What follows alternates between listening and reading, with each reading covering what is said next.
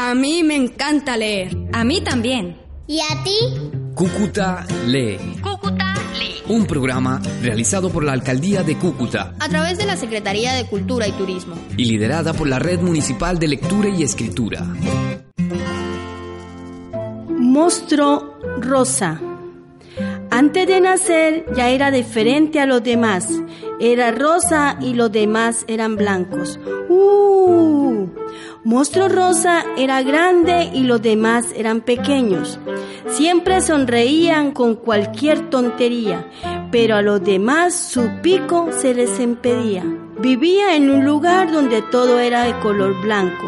El cielo estaba tapado con una nube blanca. Los árboles, las casas, hasta la tierra era blanca. Cuando jugaba al escondite, Monstruo Rosa siempre perdía. Al subir a los árboles, Monstruo Rosa se caía. Ja, ja, ja, ja. Al llegar la noche, se iban todos a casa a dormir.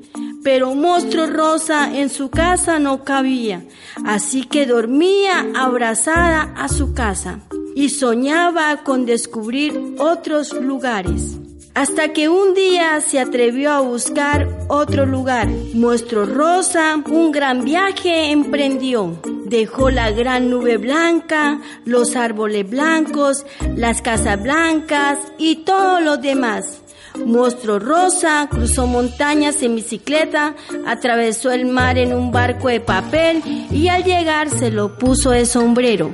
Recorrió un desierto en el que dormía durante el día y se acostaba por la noche. Pasaron días y noches, noches y días y encontró un gran lugar donde sí salía el sol y a veces llovía y también otras veces se veía el arco iris. En ese lugar conoció nuevas gentes que eran diferentes. Bicho pelota, en lugar de andar, rodaba sin parar. Pájaro amarillo, podía volar y cantar. Monstruo azul, con sus brazos largos daba los mejores abrazos. Rana de tres ojos, con sus altas a todas partes miraba.